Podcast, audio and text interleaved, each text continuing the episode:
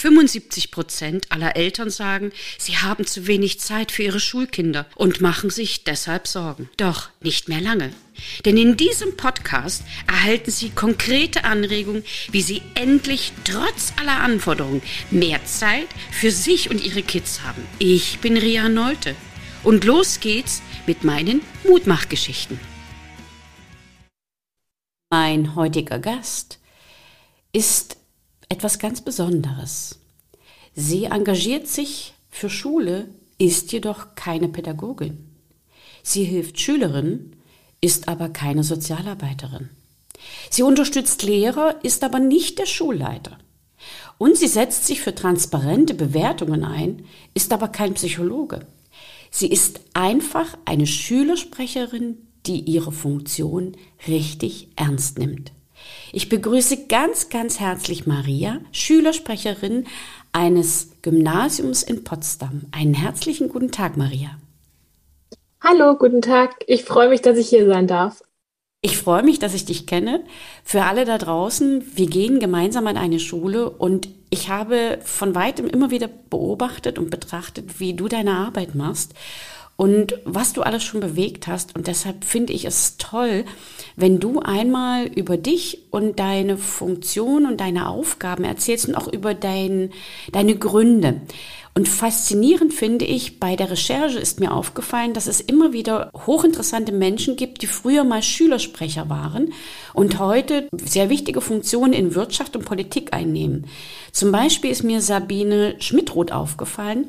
Sie ist Vorstand der Commerzbank und sie sagte einmal, Sie war Schülersprecherin, stellvertretende Schülersprecherin ihrer Schule und hat dort gelernt, Leitung zu übernehmen, Führung zu üben und diese Führungsposition hat ihr damals geholfen und hilft ihr heute noch in ihrer Position immer wieder neu darüber nachzudenken. Meine erste Frage wäre damit an dich, welche Beweggründe hattest du oder hast du, diese Führungsposition zu übernehmen? Also erstmal kann ich an das anknüpfen, äh, was Sie da herausgefunden haben, denn ich bin selbst gar nicht die leitende Schülersprecherin, sondern ich bin die Stellvertreterin, okay. beziehungsweise die Stellvertreterin für die Sekundarstufe 2. Wir arbeiten nämlich in einem Team zusammen und das macht total viel Spaß. Und ja, zu den Beweggründen. Also tatsächlich war das eher spontan, weil ich auch schon etwas älter war, als eine neue Wahl für das Schülersprecherinnen- oder Sprecherteam anstand. Ich dachte erst, okay, ich überlasse das lieber den etwas Jüngeren, die vielleicht noch länger hier mitwirken können und vielleicht auch noch mehr bewegen können als ich. Aber da tatsächlich irgendwie der Andrang nicht so groß war und ich unsere Schule tatsächlich sehr, sehr liebe und irgendwie das Gefühl hatte, ähm, ich möchte auch was zurückgeben und ich möchte für neue Schüler und Schülerinnen an dieser Schule irgendwie was hinterlassen. Ja, habe ich mich tatsächlich doch letztendlich beworben und bin einfach meinem, meinem Instinkt gefolgt und habe gesagt, ich mache das jetzt einfach mal und mal schauen, ähm, was da auf mich zukommt, denn ich hatte überhaupt gar keinen Plan, was ich da letztendlich machen muss, aber mit der Zeit findet man sich dann doch in den Aufgaben ein. Ich habe gemerkt, dass du sehr, sehr viel Achtung von den Kleinen und auch von den Älteren bekommst. Vor kurzem hast du beim Tag der offenen Tür mitgeholfen. Du hattest einen eigenen Stand zusammen mit anderen Schülersprecherinnen. Und dieser Stand war immer wieder belagert, sowohl von Eltern als auch von Kindern.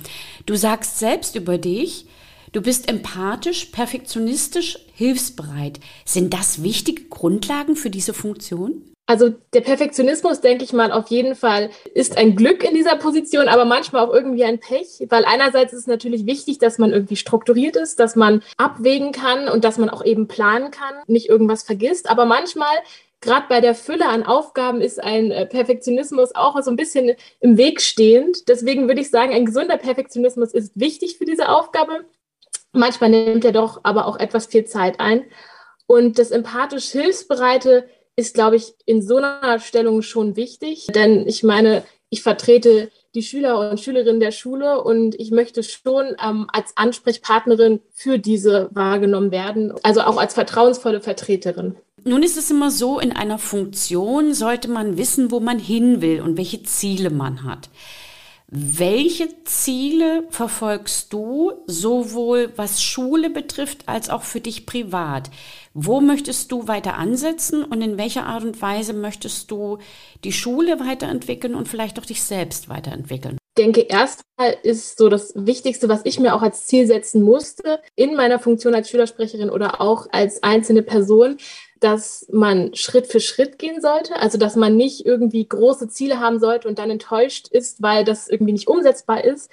Weil es ist tatsächlich so, dass man auch als Schülersprecherin oder in diesem Schülersprecherinnen-Team nicht mit einmal ganz viel verändern kann, sondern es eher diese kleineren Dinge sind und man sich dann auch über diese Erfolge durchaus freuen kann.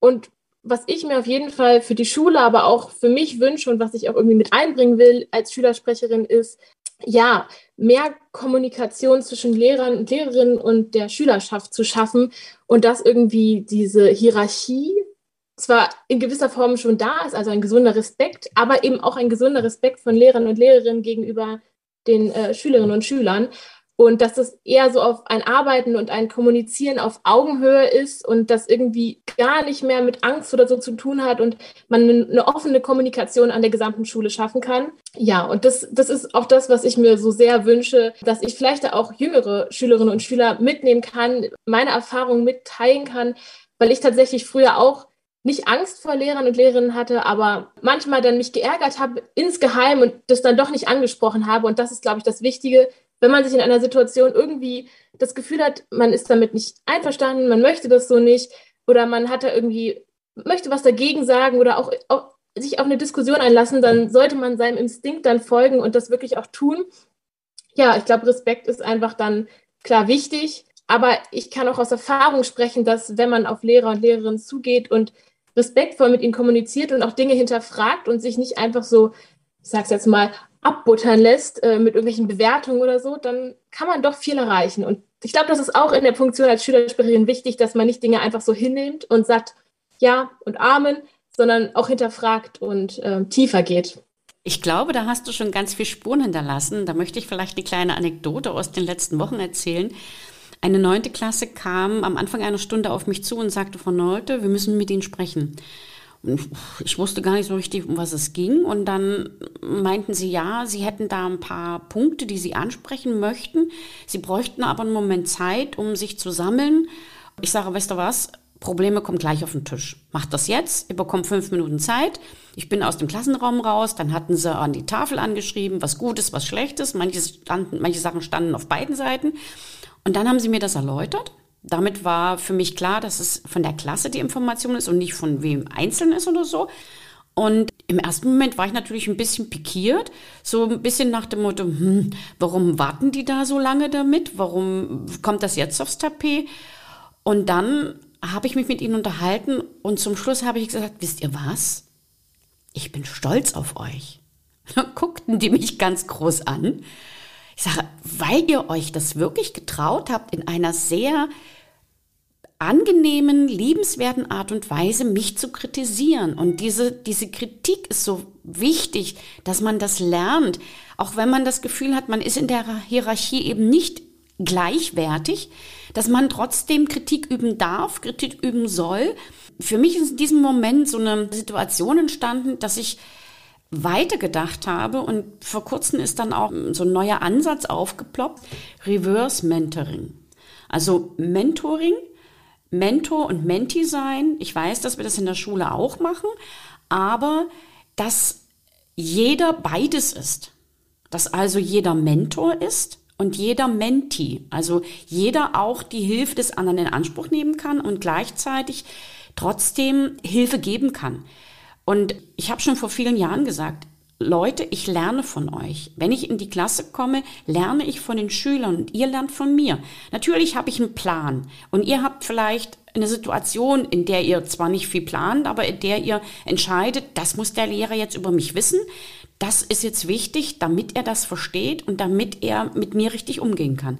Und dieses Reverse Mentoring, das finde ich total genial, wird momentan zwischen erwachsenen Leuten organisiert im Zusammenhang mit Firmenaufbau und Firmenentwicklung. Ich bin aber der Meinung, dass das ein System sein könnte, was auch in der Schule ein neues, neues Leben einhaucht und eine neue Zusammenarbeit und Zusammenleben bringt. Und im Vorfeld hatte ich dich ja schon gefragt, was du für ein Credo hast und du hattest mir gesagt, das sind Zeilen von einem Lied.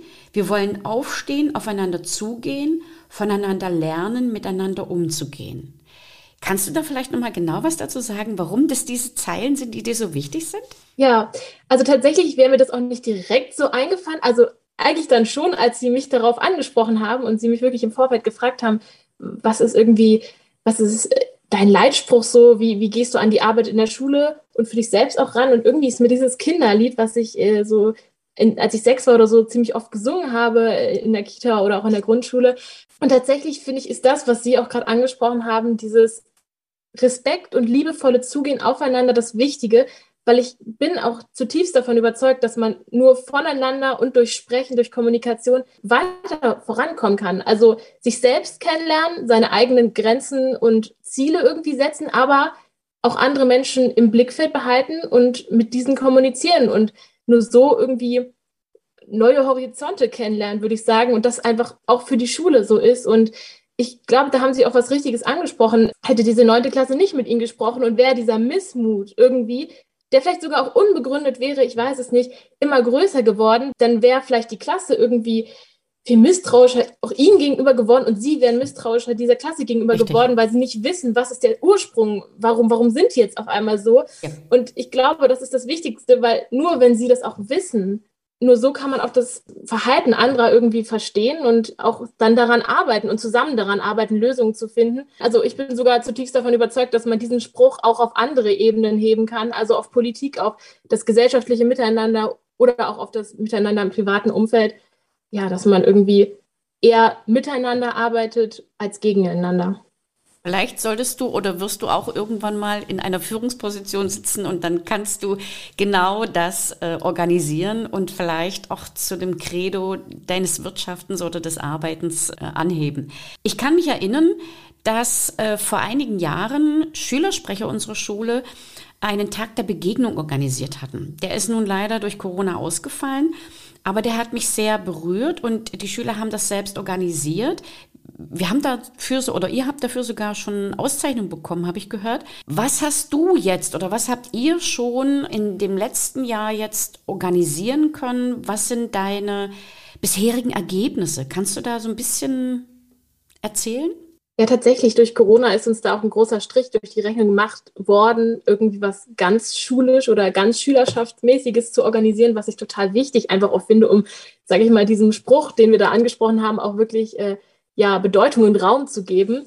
Ja, momentan ist es einfach schwierig, sich zusammen zu versammeln. Tatsächlich als Schülersprecherinnen-Team in unserem Amt, seitdem wir das machen, haben wir das auch noch nicht machen können, irgendwie was zusammen zu organisieren. Aber was mir jetzt irgendwie eingefallen ist, was so einer unserer ersten Meilensteine in unserer Amtszeit war, ist, dass wir nach der zweiten sehr langen äh, Corona-Homeschooling-Periode, das waren ja fast fünf Monate, wie unser Vorgängerteam so eine Umfrage in der ganzen Schülerschaft gestartet haben, um ein ja, geweitetes Abbild davon zu bekommen, wie das Arbeiten zu Hause alleine, was ja auch für uns alle irgendwie neu und doch nicht mehr ganz so neu war, weil es zum zweiten Mal so war, wie das, wie das funktioniert hat. Und wir hatten tatsächlich äh, Fragen, wo sozusagen individuellen Antworten Raum gegeben werden konnte. Und das war für uns als Team tatsächlich auch sehr berührend und auch sehr wichtig, das auszuwerten, weil teilweise wirklich individuelle Texte kamen, ähm, auch mit wundervollen Verbesserungsvorschlägen für eine ähm, nächste Homeschooling-Periode. Und ja, da habe ich zum ersten Mal in, meinem, in meiner Funktion äh, als Schülersprecherin so dieses gefühlt, okay, jetzt habe ich da richtig das Gefühl, jetzt habe ich Feedback von der ganzen Schülerschaft und jetzt kann ich das wirklich mitnehmen oder wir als Team können das mitnehmen, konkret irgendwie ausarbeiten, Ergebnisse daraus nehmen, daraus ziehen und die dann irgendwie auch weitergeben. Und das ist tatsächlich das, was mir so am meisten irgendwie in Erinnerung geblieben ist. Und andere Dinge, die jetzt nicht die ganze Schülerschaft betreffen, die laufen so nebenbei. Ich weiß, dass wir ja auch als Lehrer uns sehr viel Gedanken gemacht haben, was das Homeschooling mit euch, der Psyche, gemacht hat. Ich selbst habe gemerkt, dass ich nicht nur allein war, sondern dass ich sehr einsam war. Und wenn ich jetzt als gestandener Erwachsener schon dieses Gefühl habe, dann möchte ich nicht wissen, was manche Kinder erlebt haben. Da finde ich das total klasse. Ich habe ja die Ergebnisse zum Teil auch schon gehört, wie ihr vorgegangen seid und was dabei rausgekommen ist. Und wir haben ja da sogar schon einige Ergebnisse organisiert. Das heißt, es gibt ein individuelles Mentoring für Schüler, die das äh, zusätzlich benötigen in der Sekundarstufe 1. Das heißt, eine, eine, eine 1 zu 1 Betreuung, die aber jetzt nichts mit Schularbeiten zu tun hat, sondern eben mehr mit der Psyche oder mit Dingen, die jetzt, sag mal, mental passiert sind. Und wir holen die Schüler ab, beziehungsweise die Schüler geben uns die Möglichkeit, mit ihnen über die Dinge zu reden, was ja auch nicht so einfach ist. Und auch die Eltern finden das sehr gut. Und gleichzeitig glaube ich aber auch, dass wir wieder auf ein gesundes Maß zurückkommen müssen, was Schule für Familie macht und was Familie für Schule macht. Ja, und das ist ja auch eins meiner wichtigsten hm, Dinge, die ich mir jetzt hier auf die Fahne geschrieben habe, dem anderen Kreis die Aufgaben nicht wegzunehmen und sag mal, die Dinge zu tun, die jetzt meine Aufgaben sind und nicht die Aufgaben von Familie zu übernehmen. Wir müssen sehen, dass wir das in einer gesunden Art und Weise schaffen. Und ihr seid natürlich dann diejenigen, die die Verbindung halten können zwischen den Eltern und den Lehrern, aber natürlich über die Schüler. Und das finde ich eine total wichtige Sache. Es gibt in den letzten Wochen und Monaten ganz, ganz viele Überlegungen dazu, dass Schule verändert werden muss. Corona wirkte wie so ein Brennglas und hat die Probleme, äh, die Widersprüche, die in Schule stattfinden, egal ob es Bewertungen, ob es schulische Inhalte sind, offengelegt. Und ähm, es gibt jetzt ganz, ganz viele ähm, Ideen, wie Schule anders neu gemacht werden kann. Ich weiß, dass auch Schüler darüber nachdenken. Und ich habe jetzt einfach mal eine Frage. Was sollte deiner Meinung nach bedacht werden oder eurer Meinung nach, vielleicht kannst du auch im Namen der Schüler sprechen, wie Schule verändert werden muss und was kann die Schülervertretung dafür tun, um diesen Prozess weiterzuentwickeln? Ja, tatsächlich, also im Namen von allen Schülerinnen und Schülern unserer Schule ist es immer schwierig und es war auch am Anfang für mich schwierig, das anzunehmen, dass ich das nun eigentlich ja gerade tue, wenn ich Schülersprecherin bin oder Schülervertreterin. Aber trotzdem will ich mir das auch immer gar nicht anmaßen, dass ich da im Namen aller spreche, weil so ein bisschen eigen, ja, Eigenbewertung ist immer dabei, denke ich mal. Genau. Mm. Dann sag mal deine eigene Meinung. Genau. Tatsächlich würde ich sagen, dass das System Schule ein bisschen offener sein sollte, also offener für verschiedene Typen von Schülerinnen und Schülern offen sein sollte, einfach weil ich persönlich passe tatsächlich ganz gut in dieses System, ähm, also zur Schule gehen, und dann halt Dinge lernen und dann wiedergeben, auch wenn natürlich der Leistungsdruck groß ist, aber oder auch mich irgendwie mündlich zu beteiligen im Unterricht fällt mir tatsächlich nicht so schwer, aber das, ich bin nur ein Typ und ich passe gerade zufälligerweise in dieses System ganz gut rein und kann da gut mitspielen, aber ich kenne unheimlich viele auch aus meinem Bekanntenkreis, die, die irgendwie mit diesem System nicht so eins sind. Das bedeutet, die einfach nicht gerne irgendwie vor vielen Menschen irgendwie einen Vortrag halten oder sich melden und einfach auch die Art zu lernen, wie man in der Schule Dinge vermittelt bekommt, dass das irgendwie ja einfach nicht deren Vorstellung entspricht, wie Lernen aussehen sollte. Und ich habe teilweise ziemlich oft das Gefühl, dass diese Schülerinnen und Schüler dann irgendwie hinten runterfallen, also dass denen nicht Raum gegeben wird und dass wenn man dann zum Beispiel sagt, ich kann das irgendwie nicht vor anderen zu reden, ich möchte nicht diesen Vortrag machen, ich würde lieber eine Ersatzleistung dafür erbringen, dass das dann manchmal einfach nicht geht, weil gesagt wird, doch, du bist wie jeder und jede hier in diesem Raum und du musst das machen. Und ich finde, müssen ist immer ein ganz schwieriges Wort. Und ja, ich finde, auch da sollte es offener gestaltet werden, dass man auch wieder, Kommunikation ist irgendwie der Schlüssel für viele Dinge, aufeinander zugeht und fragt, okay, warum geht denn das für dich nicht? Und hast du eine Idee, wie können wir das jetzt anders machen, dass du trotzdem irgendwie hier eine Note für bekommst? Also auch hier wirklich wieder mehr in Kommunikation gehen und nicht so dieses Verschließen, ja, ich habe das jetzt so vorgegeben als Lehrer oder Lehrerin oder auch als Schule, als Schulleitung, deswegen muss das jetzt so durchgezogen werden. Du hast Noten angesprochen. Ich hm. habe so das Gefühl, dass gerade auch die Art der Bewertung, wie wir sie in den letzten Jahrzehnten organisiert haben, sehr stark zur Disposition steht, weil es geht ja nicht darum, sich ständig mit anderen zu vergleichen, sondern es geht darum zu erkennen, wie ich mich selber verändert habe. Wie siehst du das? Ja, tatsächlich finde ich das auch wichtiger, den Fokus auf den eigenen Prozess zu legen. Und es ist nun mal so, dass einfach Interessen oder auch Begabungen nicht immer ganzheitlich sind und eher punktuell irgendwie vertreten sind in einem Menschen. Und was ich total schade finde, dass halt teilweise in der Schule einfach auch Angst geschürt wird vor irgendwelchen Fächern, weil einfach vielleicht die Interessen oder Begabungen da nicht liegen und man dann irgendwie mit einer Note bewertet wird, die vielleicht einfach gerade zum Beispiel, wenn man perfektionistisch ist, irgendwie da nicht mit eins geht oder dass man sich einfach auch dann schlechter fühlt und abspricht, dass man das überhaupt kann, können kann. Und ähm, ja, tatsächlich finde ich das auch schwierig mit den Noten. Ich habe oft darüber nachgedacht, ob ich dafür wäre, sie ganz abzuschaffen. Da bin ich auch noch nicht so ganz mit zufrieden, irgendwie mit dieser Idee, es ganz wegzulassen, weil ich muss sagen, auch wenn man in einem Fach gut ist, zum Beispiel eine gute Note bekommt, ist es auf jeden Fall auch ein Motivationspush und kann auch wirklich toll sein. Aber irgendwie, dass man dieses System so gestaltet, dass man zwar Dinge, die vielleicht einem nicht so liegen, auch lernt, aber da vielleicht einfach der Schwerpunkt der Bewertung nicht so drauf liegt oder eher der Schwerpunkt der Bewertung darauf liegt, wie ich ja in meinem Maße äh, meine Leistung verbessern kann und was dazulernen kann. In dem Zusammenhang fällt mir eine Anekdote ein von vor ein paar Tagen. Ich habe vor kurzem eine fünfte Klasse unterrichtet und in dieser Klasse habe ich dann die erste Mathematik-Kurzarbeit geschrieben und habe den Schülern gesagt, passt auf Leute, abgucken ist nicht. Nicht in Hefter gucken und nicht beim Nachbarn abgucken, klar? Ja. Hm. Nach fünf Minuten gehe ich durch die Klasse und ein Schüler sitzt da und hat einen Zettel vor sich liegen, auf dem einige Informationen stehen, die in der Arbeit drankommen. Ich sag, was machst denn du da? Äh, ich habe mir einen Zettel geschrieben. Ich sage, ich habe doch gesagt, nicht abgucken.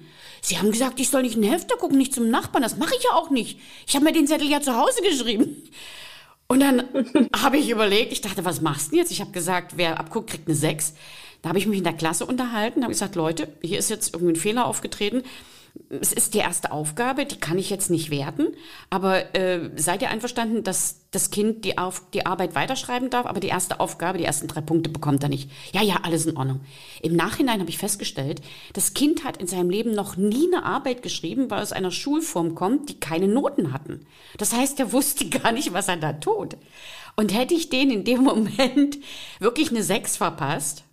Dann, dann, dann, dann wäre der gebrannt worden, ja, oder und dann, dann wäre diese, diese, diese Kinderseele gebrandmarkt worden. Und so hat er eine zwei bekommen, hat er sich darüber gefreut, seine allererste Note. Aber ja. ich, ich, ich wusste das nicht, ja. Ich bin als Vertretung in die Gruppe gekommen, weil der Lehrer gerade im Babyurlaub ist und diese Kinder da jetzt bei mir eine Note brauchten, weil zwei, drei Monate ohne Noten geht nicht. Also muss man das irgendwie organisieren, aber ich möchte natürlich organisieren, dass die Kinder Erfolgserlebnisse haben. Und ich ja. habe in diesem Moment wirklich intuitiv erkannt, da musst du nachhaken. Ja, aber diese Sachen weiß man nicht. Und die Kinder wissen das ja auch nicht, dass das wichtig ist, das zu wissen. Aber das war so ein Aha-Effekt für mich. Und ich bin glücklich. Der Junge war auch dann froh, dass das alles so funktioniert hat. Aber das war so eine Situation, wo ich sage, oh Mann, über Noten muss man nachdenken. Ganz, ganz tolle. Ja. Wir sind eigentlich schon fast wieder am Ende angekommen. Und ich habe meinen Gästen versprochen, dass jeder oder meinen Zuhörern versprochen, dass jeder Gast drei Tipps mitbringt und mitgibt, was man tun kann. Bei dir lohnt sich das natürlich zu fragen, welche drei Tipps hast du für Leute, die ebenfalls Schulsprecher oder Schülersprecher werden wollen? Oder welche Ideen hm, könnte man organisieren, um da noch weiter voranzukommen? Vielleicht auch eine Möglichkeit, wie man die Funktion, die du hast, mit den schulischen Aufgaben in Verbindung bringt. Also das ist ja immer so, dass, dass ihr mehr Zeit in der Schule verbringt oder mehr Zeit zusätzlich habt. Ihr müsst ja trotzdem eure schulischen Aufgaben erledigen. Hast du da drei Tipps hm. für meine Zuhörer? Ja, tatsächlich würde mir gleich der erste einfallen, weil Sie auch gesagt haben, dass man natürlich eine ganz gute Balance schaffen muss zwischen dem Privatleben, zwischen dem Schulleben, das einfach dazukommt, äh, schulischen Aufgaben und dann eben der Aufgabe als Schülersprecherin, was manchmal auch echt anstrengend sein kann. Deswegen denke ich, ist auf jeden Fall ein guter Tipp, dass man sich vorher überlegt, ob man diese Zusatzbelastung, die auch wirklich wundervoll ist, aber ob man die tragen kann und ob man die tragen möchte. Im gleichen Atemzug aber auch nicht irgendwie Angst zu haben, die ich tatsächlich auch geteilt habe am Anfang. Ich kriege das alles nicht hin. Ich weiß überhaupt nicht, was ich machen soll. Ich, ich hatte ich hab wirklich Druck und dachte, ich muss das jetzt perfekt machen. Und äh, das wäre gleich, gleich mein zweiter Tipp. Also, ähm, auch wenn ihr irgendwie noch keinen Plan habt, was das bedeutet, erstmal einfach den Weg gehen, wenn er sich gut anfühlt. Und wenn es dann irgendwie an einem Punkt ist, dass er sich nicht mehr gut anfühlt, dann gibt es immer einen Weg zurück und man kann sich Hilfe holen. Also auch Hilfe von irgendwie dem alten Schülersprecher oder der alten Schülersprecherin. Also wirklich immer erstmal gehen, wenn die Intuition sozusagen einen diesen Weg gehen lässt und ja, gibt einen Weg zurück. Und was, was wäre das Dritte? Hm, ich glaube, das Dritte wäre auch ähm, immer im Hinterkopf haben, was ich vorhin auch angesprochen habe, auch wenn man die Vertretung der ganzen Schülerschaft irgendwie inne hat, ist es einfach so, man sollte sich keinen Druck machen, dass, dass man natürlich auch als einzelne Person natürlich in Vertretung der ganzen Schülerinnen und Schüler in dessen Namen spricht, aber eben auch manchmal sein kann, dass, es, dass man vielleicht mit einer Sache, wo vielleicht irgendwie 80 Prozent der Schülerschaft dir zustimmen würden und 20 nicht, dass man das auch einbringen kann und einfach auch als eigene Person neue Impulse mit in diesen Job und in die Schule bringen kann und dass das auch okay ist. Ja, das, das würde ich auf jeden Fall denken. Das ist übrigens das Pareto-Prinzip. Pareto-Prinzip heißt 80-20. In 20 Prozent der Zeit schaffst du 80 Prozent der Dinge und für die restlichen 20 Prozent brauchst du viermal so viel Zeit. Oder mhm. wenn du 80 Prozent der Menschen erreicht hast, dann ja. ist es schon ziemlich gut. 20 Prozent sind eigentlich immer dagegen. Ja, ich glaube, das schafft man auch in allen Ebenen nicht, dass Richtig. immer alle irgendwie eins sind. Das ist, glaube ich, super schwer. Aber da sind wir wieder Kompromisse schließen und dann wird es schon irgendwie. Kommunizieren und Kompromisse schließen, ganz genau. Auf jeden Fall. Liebe Maria, ich bin geflasht von dem Gespräch. Ich bedanke mich ganz, ganz herzlich. Es hat mir unwahrscheinlich viel Spaß gemacht. Ähm, wir hatten, glaube ich, nur ab und zu mal das, das Positive, dass wir zusammen Unterricht hatten, aber nur in Vertretung, glaube ich. Ich hätte gerne weiter mit dir Unterricht. Ich glaube, du bist auch jemand, der im Unterricht ganz, ganz stark andere beflügeln kann und selbst über sich hinauswächst. Und das wünsche ich dir auch weiterhin, nicht nur in der Funktion, sondern auch in Vorbereitung auf das Abitur. Und erst einmal noch ein paar schöne, ruhige Tage und dann toi, toi, toi und alles Gute, bis wir uns wiedersehen und aufeinander ja. zugehen können. Genau. Vielen Dank, dass ich hier sein durfte. Mir hat es auch sehr viel Spaß gemacht und auch für die guten Wünsche. Ja, das kann ich größtenteils zurückgeben. Abitur haben Sie zwar schon durch, aber für alles, was da kommen wird, auch für Sie alles Gute. Und das war sie schon wieder. Die extra Portion Mutmachgeschichten. Und wie immer, ich freue mich auf Ihre Rückmeldung an podcast.rino-story.de.